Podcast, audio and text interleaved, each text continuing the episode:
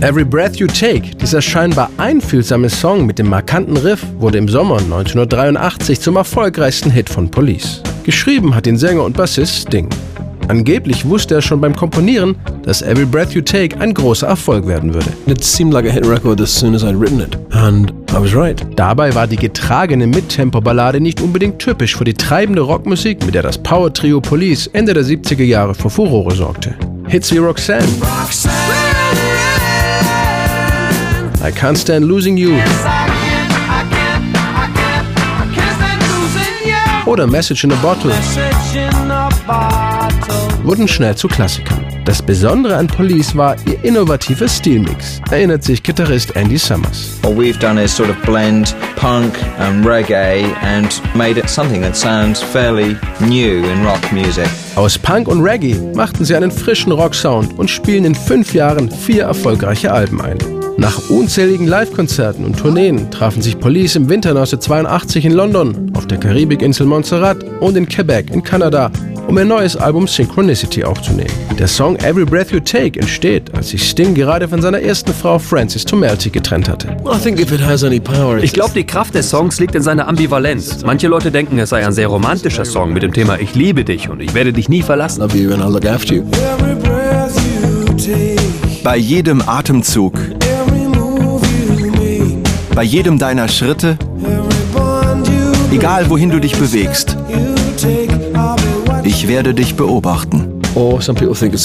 Andere empfinden ihn eher als unheimlich, als eine Art Stalker-Song. Diese beiden Ebenen machen den Hit interessant. Aber nicht nur Stings Privatleben ist ziemlich durcheinander. Auch bei den Aufnahmen zu Every Breath You Take war die Stimmung im Studio auf Montserrat ziemlich angespannt. Sting wollte seine Kollegen Andy Summers und Stuart Copeland kaum an dem Song mitarbeiten lassen und lieber alles alleine machen. Die kompletten Sessions für das neue Album Synchronicity entwickeln sich zu einer handfesten Krise für Police. Die emotionale Situation in der Band ist ziemlich chaotisch. Ich ziehe es vor, wenn die Musik organisiert wie eine Art Schachspiel funktioniert. Das hier ist wie bei einem Fußballspiel. Man wirft den Ball hinein und das Ende ist offen.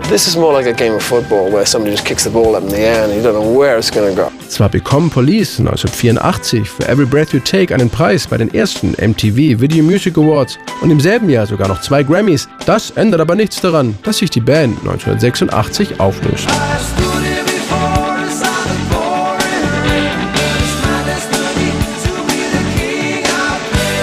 Als sich Police schließlich 2007, also 21 Jahre später, für eine Reunion-Tour zusammenraufen, tauchen bei den Proben sofort die alten Spannungen wieder auf. Erinnert sich Schlagzeuger Stuart Copeland. Jeder von uns musste musikalisch zurückstecken. Und man muss akzeptieren, dass man kontrolliert wird. Ich muss mit einem Bassisten klarkommen, der mir sagt, kannst du das bitte so und so auf der Hi-Hat spielen? Uh, can you do that on the hi-hat? What? Wie bitte? Du willst mir erzählen, wie ich zu spielen habe? You have an opinion about na klar kann ich das. Sure I can.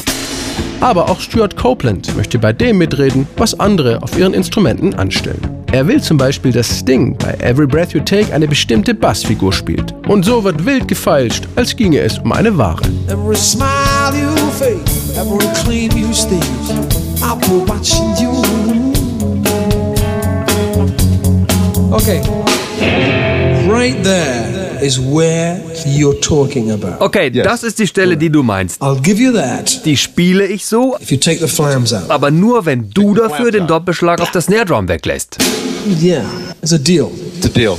Every Breath You Take wird 1997 in anderer Form nochmal zu einem globalen Nummer 1 Hit.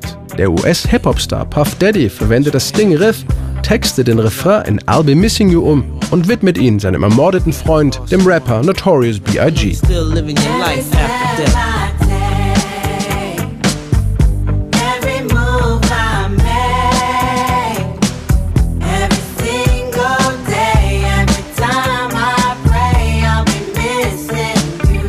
Sting ist heute noch stolz auf Every Breath You Take. Damals freute er sich vor allem über die Tantiemen und den Ruhm. Der Song hat die Schule meiner Kinder bezahlt. Wenn wir Puff Daddys Version dazu rechnen, ist Every Breath You Take der Hit, der in den USA am längsten auf Platz 1 stand. I think it's been with Puff Daddy's version the longest running number one ever in America. So I'm kind of proud of that.